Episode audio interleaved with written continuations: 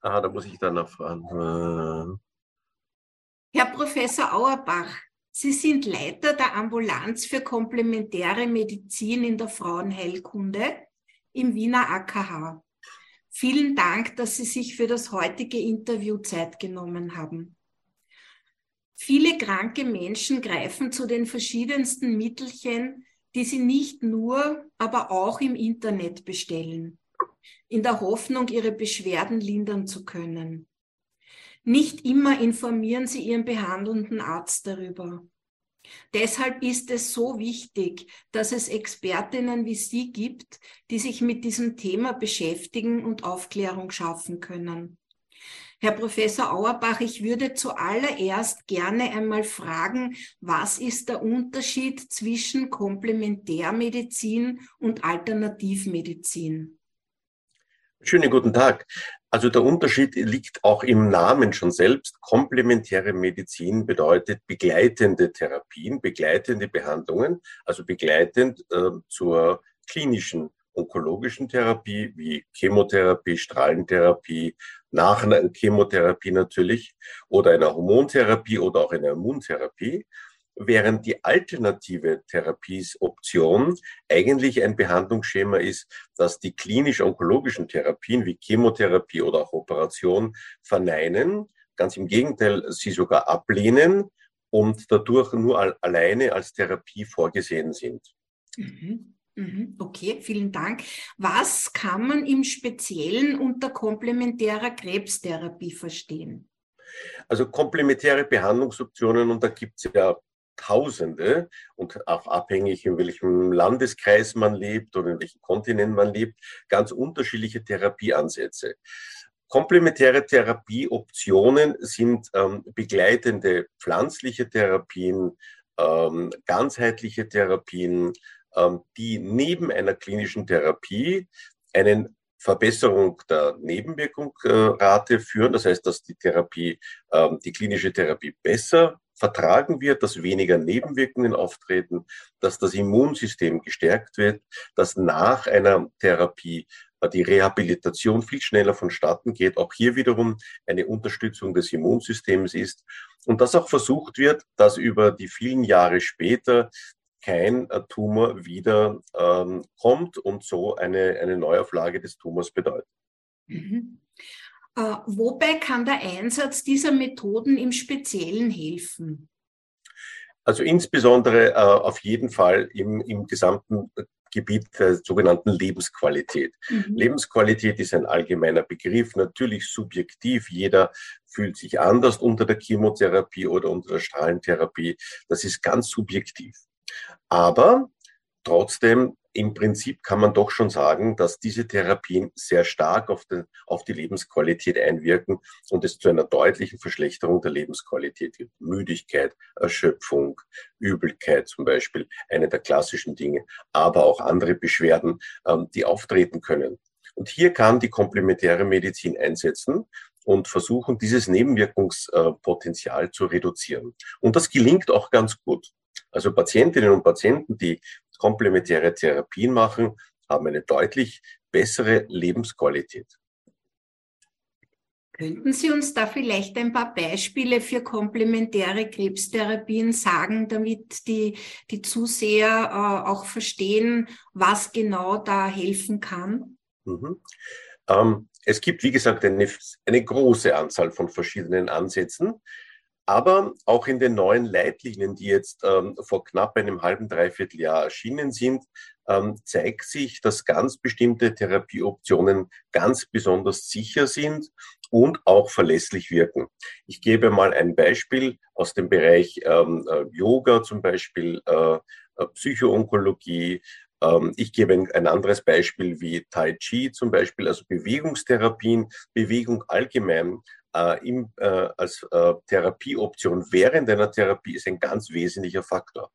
Ein anderer Faktor zum Beispiel, der sehr gut wirkt, ist die Misteltherapie, mhm. eine immun immunstimulierende Therapie, ähm, die äh, unter die Haut gespritzt wird, ähm, alle zwei bis drei Tage und parallel zu diesen Therapien gegeben werden kann. Das Immunsystem stimuliert.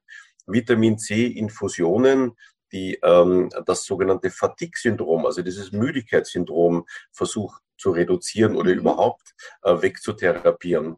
Also wir haben hier eine Reihe von Ansätzen aber auch andere pflanzliche Therapien, zum Beispiel ähm, die Mariendistel, die ein, ähm, ein Leberschonungsprogramm fährt, ein Entgiftungsprogramm fährt und so auch die äh, äh, Überreste der Chemotherapie besser entsorgt. Ein anderes Beispiel wiederum sind Probiotika, die den Darm, äh, die Darmbakterien wieder aufrechterhalten. Also Sie sehen eine Vielzahl von Optionen. Ganz wesentlich ist jedoch, dass diese Therapien ähm, gut abgestimmt sind auf die klinische Therapie. Ja. Bedeutet, nicht jede Therapie, ähm, die ich jetzt hier genannt habe, passt auch zu jeder Chemostrahlen-Immuntherapie. Mhm. Also hier muss man ganz besonders aufpassen, ähm, auch dass es hier nicht zu Interaktionen kommt. Und deswegen ist es so wichtig, dass man sowohl die klinische Therapie kennt, als auch die komplementäre Therapie und hier versucht, den bestmöglichen Weg aus zwei Welten zu machen. Mhm, mhm. Und wichtig ist, das kann man nur immer wieder betonen, alles, was man einnimmt, mit dem behandelnden Arzt zu besprechen. Na, das ist, das ist ein ganz ein wesentlicher Punkt. Also ich würde auch keine Therapien verschreiben, ohne dass der in diesem Fall onkologisch tätige Arzt oder Ärztin eine Information erhält. Es ist ganz wichtig, das abzustimmen. Das sollen keine Geheimprojekte sein. Das wäre ganz falsch. Ist auch nicht notwendig. Denn wenn man sie richtig einsetzt, wird es auch kein äh, Problem geben. Mhm. Es gibt ganz viele Patientinnen, die auf Tees schwören. Äh, ist es auch hier, so wie man sagt, die Dosis macht das Gift, ist es auch hier dosisabhängig, wie viele Tassen Tee man von einer bestimmten Kräutergruppe zu sich nimmt? Oder, äh, oder kann man da literweise trinken? Weil auch das ist immer wieder ein Thema. Naja, also literweise trinken, das ist so immer ein Problem. Das gilt ja auch bei Wasser, das könnte auch dort nicht so optimal sein. Ja, aber grundsätzlich, also bei Tees, also äh, das haben wir das äh, für uns derzeit am nachweisbar besten immunstimulierende äh, immunstimulierende Tee ist der grüne Tee. Ja. Ähm, der grüne Tee.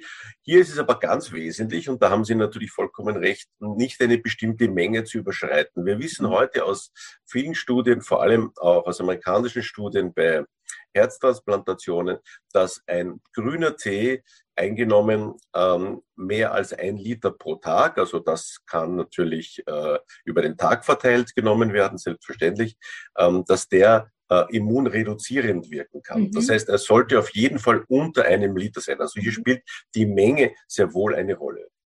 Ähm, wir haben zum Beispiel den ähm, Johanniskraut-Tee, der äh, an sich äh, gering antidepressiv wirkt, eine, gut, eine an sich gute Wirkung hat, aber der darf zum Beispiel als Interaktion nicht neben einer Chemotherapie gegeben werden. Und so könnte ich Ihnen jetzt eine Reihe von Dingen aufzählen. Mhm.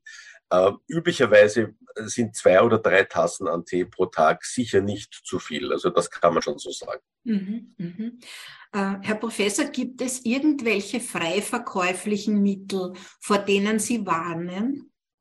Es gibt eine Vielzahl von frei verkäuflichen Mitteln, also insgesamt insgesamt auch äh, in der Apotheke oder im Drogeriemarkt oder auch übers Internet, selbstverständlich, gibt es.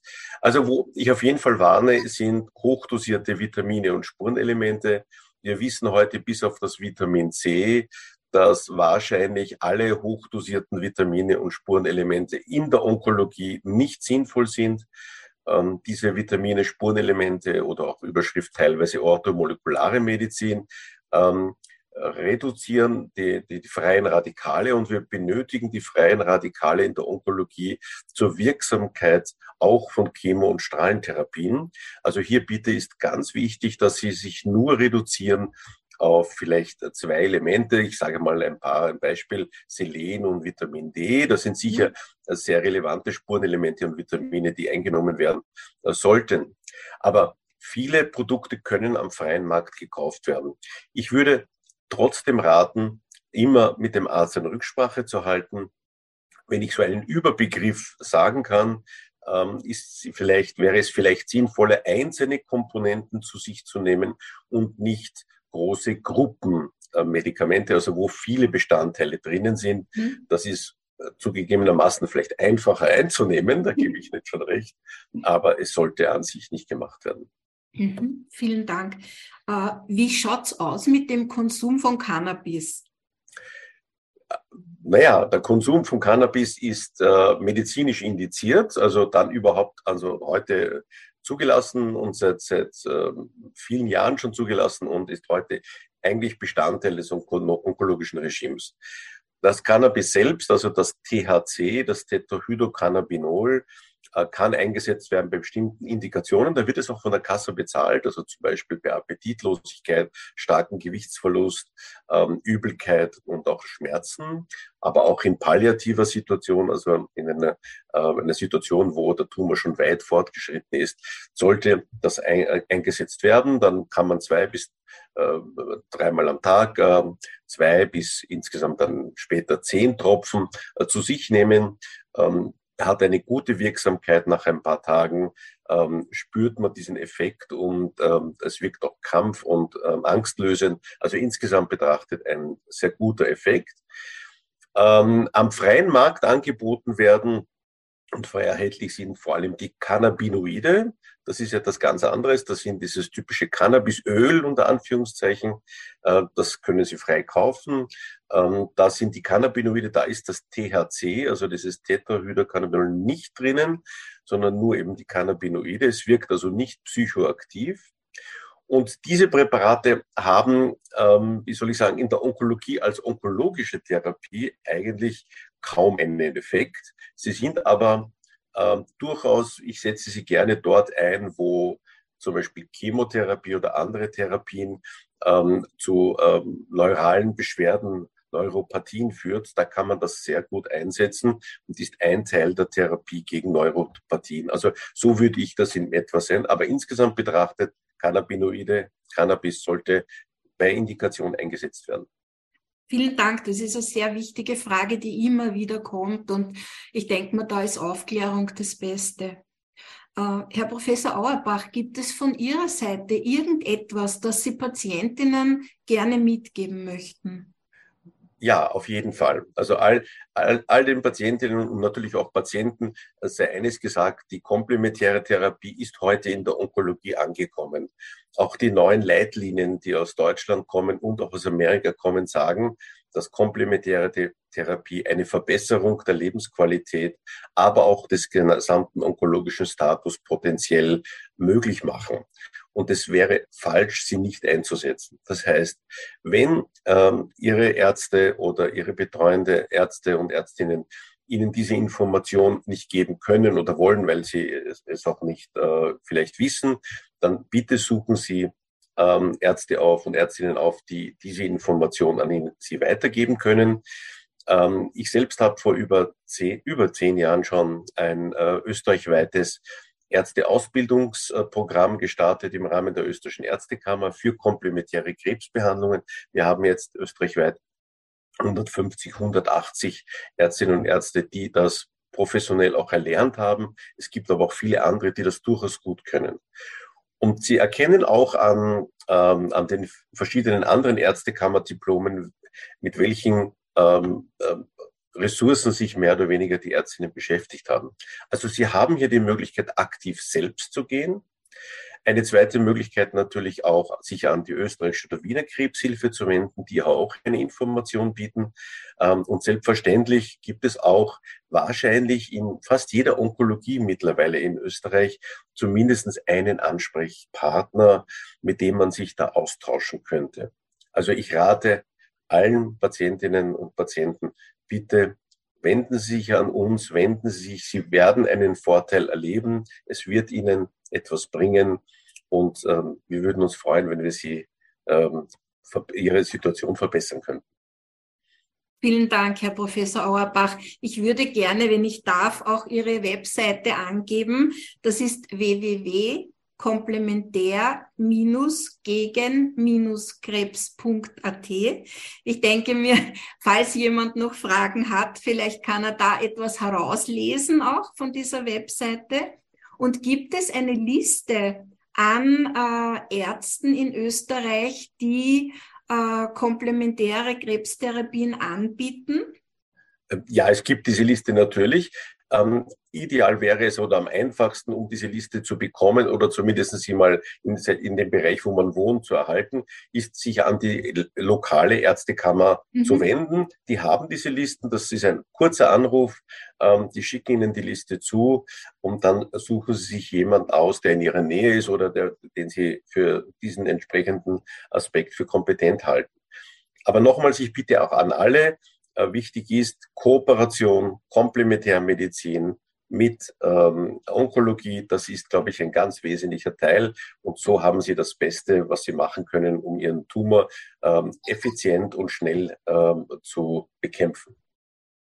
Herr Professor Auerbach, ich bedanke mich ganz, ganz herzlich für dieses aufschlussreiche, informative Interview und wünsche Ihnen noch einen schönen Tag. Herzlichen Dank. Auf Wiedersehen. Herzlichen Dank und alles Gute. Dankeschön.